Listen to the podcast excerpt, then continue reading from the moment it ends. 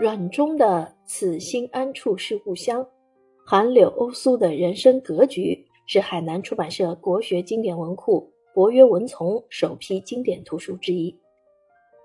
作者融合自身体悟解读韩柳欧苏的人生格局与散文世界，读来犹如面谈，可亲可感，雅俗共赏，令人受益良多。韩愈、柳宗元、欧阳修、苏轼。四人都有一代文宗的美誉，他们不仅是中华文化史上的巨匠，风骨格局与人格更是其流传千古的魅力所在。本书分析比较韩柳欧苏之道，从他们的人生格局这个角度来解读，真正把握住了诗文解读的核心点。格局一书从贬谪经历、贬地作为、社会情怀、文学映射、诗朋文旅、扫母家教。及临死时光七个方面，勾勒了韩柳欧苏不凡的人生，并说他们是四面人生的旗帜，因为他们无一不是正直面对人生，面对权势，没有谁去弄权；面对社会问题，没有谁不坦诚放言；面对大是大非，都没有选择趋利避害，而是顺应自己的性情和主张，勇敢面对，并没有在意勇敢之后可能产生的后果。人生自成境界，奇文自成世界。本书可谓是深得其中三昧。本书的时间节点叙述清晰，看似简单的叙述当中暗含着考证研究。比如说，唐德宗贞元十九年，也就是八零三年，三十六岁的韩愈没有想到自己会成为一个贬官。贞元十一年，一个多月内，给当朝宰相赵景、贾丹等连写三封信。韩愈第二次大的遭贬是在唐宪宗元和十四年，即公元八幺九年，离他第一次被贬阳山过了十六年。这时他已经五十二岁了，不再年轻。这十六年中，唐德宗李氏驾崩，太子李诵继位，号唐顺宗。顺宗身体不好，永贞元年正月即位，八月就被迫让位给太子李纯，也就是唐宪宗。从这里可以看出。资料查找与考证研究是该书顺利写就的保障。本书还有一个很值得关注的点，就是文中所展现出来的人文关怀与温度。在现代社会，生活节奏很快，一些研究变得缺乏温度，不能更好、更容易地为初学者所接受。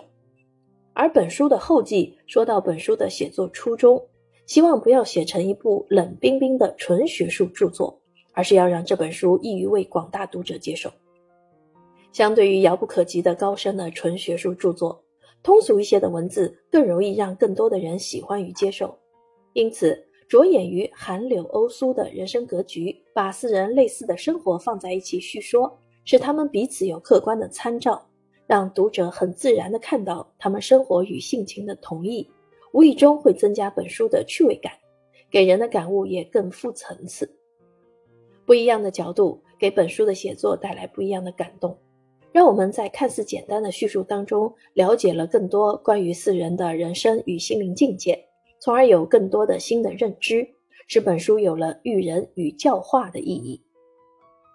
相对于纯学术著作，本书文字通俗可出可感，就像是在读一个个故事，随着作者娴熟流畅的叙述。我们可以进一步感受四人的文学成就、人生格局与人格魅力，恰如他在面前温声讲述一般，读之不觉疲倦，反而会于不经意间沉醉其中。阮中是温厚的长者，在讲解课文之时，他常常不忘结合自身经历，分享自己的人生感悟与体会，不怒自威又温厚可亲，就如韩柳欧苏一样，无论走到哪里，都会给身边的人和事物带来影响。使人不自觉间想去靠近。解读韩柳欧苏是心灵层面的交流，能进入韩柳欧苏心灵世界是一层，能表达自己与韩柳欧苏的心灵的碰撞与交流又是一层，能把自己与韩柳欧苏的心灵碰撞与交流表达的更易于为广大读者与初学者接受又是一层，殊为不易。没有一定的人生与审美境界。很难体味那些诗文的精妙之处，这也是接受美学、阐释学等研究视角的价值所在。阮中老师能透视韩柳欧苏的心灵世界，与他深厚的学养有很大关系。他对庄子、汉赋、中古诗人、唐宋诗歌、宋词等都有专门的研究。他自己说，读书写作是养老方式，退休之后依然笔耕不辍。格局就是他退休后出版的书，让我们看到了韩柳欧苏的人生格局，从而对现实人生有新的感悟。